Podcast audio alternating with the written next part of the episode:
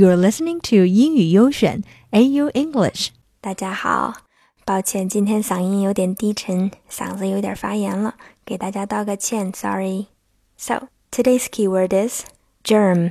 G E R M. Germ. Germ is something that can produce disease. 微生物、细菌. Here is an example. This germ is found on things used by patients.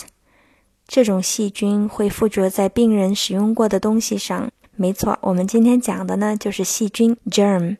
I watched a video on BuzzFeed, and the name of this video is "We tested our phones for germs and found something disgusting shit." 是怎么回事呢？视频里面一个女孩把自己的同事叫出来，测试他们的手机上到底存在着什么样的细菌。为什么会在手机上提取呢？Nowadays. Most of us are basically glued to our phones. We take our phones everywhere. 在洗手间里，你用不用手机啊？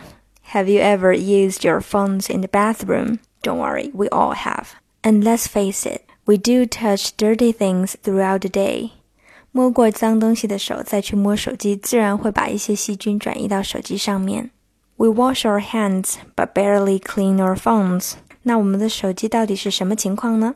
刚听说要测试自己手机的时候，人们反应是这样的。No, God. Oh my gosh. Oh, hi. Here's my poop phone. yeah, it's very scary. I don't know why I'm so, nervous. This reminds me, I have to get tested.